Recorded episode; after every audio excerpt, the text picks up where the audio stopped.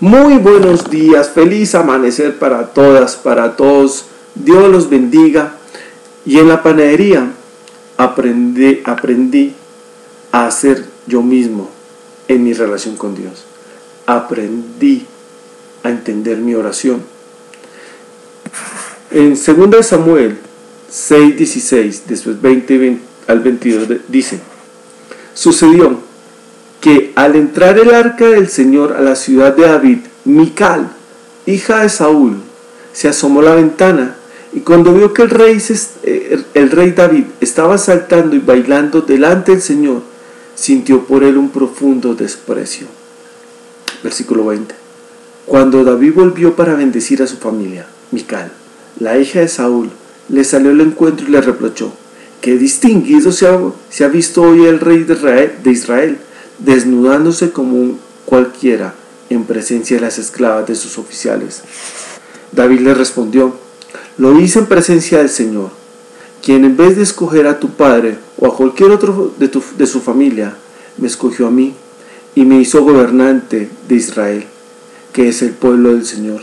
De modo que seguiré bailando en presencia del Señor y me rebajaré más todavía hasta humillarme completamente. Mis amigos fueron los que me acercaron al cristianismo. Mis amigos me acercaron a servir a Dios. Siempre he tenido ese llamado a servir, a servir. Pero a través de mis amigos llegué a servir a Dios. Y casi un año después de que ya estaba sirviendo, sus significados en la iglesia, un día, un domingo en la tarde, el líder del ministerio dice, hey, gordo, ore usted. Y en ese momento, mis amigos, mis amigos que estaban alrededor mío me dijeron, dijeron, uy, ya va a comenzar a escribir la carta Uh, y comenzaron a reírse y a burlarse de cómo lloraba. ¿Por qué? Porque yo siempre arranco mi oración, Señor, muy buenos días, espero que estés bien, papá, ¿cómo vas? Y era así como si era un enunciado de carta, pero era mi forma de hablar con Dios. Y ese momento no pude orar. La oración salió falsa. La oración en ese momento salió para agradar a mis amigos y no a Dios. Y en ese momento tomé la decisión de no volver a orar en público.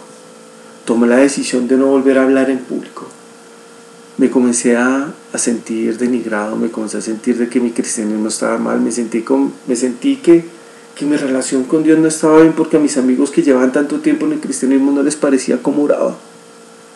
Y déjame decirte algo, nadie debe juzgar tu forma de relacionarte con Dios, nadie debe juzgarte por cómo oras.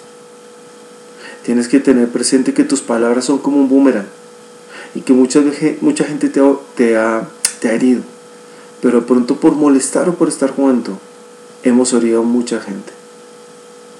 ¿Cuántas veces por estar jugando o molestando hemos afectado a una persona sin darnos cuenta que su corazón estaba destrozado o nosotros lo destrozamos? En la panadería aprendí a no juzgar a los demás. También aprendí que nadie se debe meter en la relación de Dios con otra persona. También aprendí que mi corazón debe, hablarle a Dios en intimidad, como Él y yo nos relacionamos.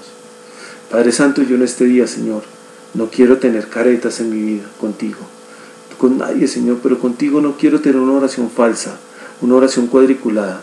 Yo quiero que mi oración sea viva y sea grata para ti, como lo fue la danza de David, Señor. Gracias Dios por este tiempo, Señor. Y te pido perdón porque si mis palabras han, mis palabras han ofendido a alguien, las ha herido el corazón, Señor pido perdón, Señor, y perdona a todos aquellos que también, con sus palabras, me han herido, Santo Dios. Aprendí, Padre bendito, de que contigo todo es mucho mejor. No importa cómo te hablo, no importa qué palabras uso, a ti te importa que esté contigo y que ore de corazón. En el nombre de Jesús. Amén y amén.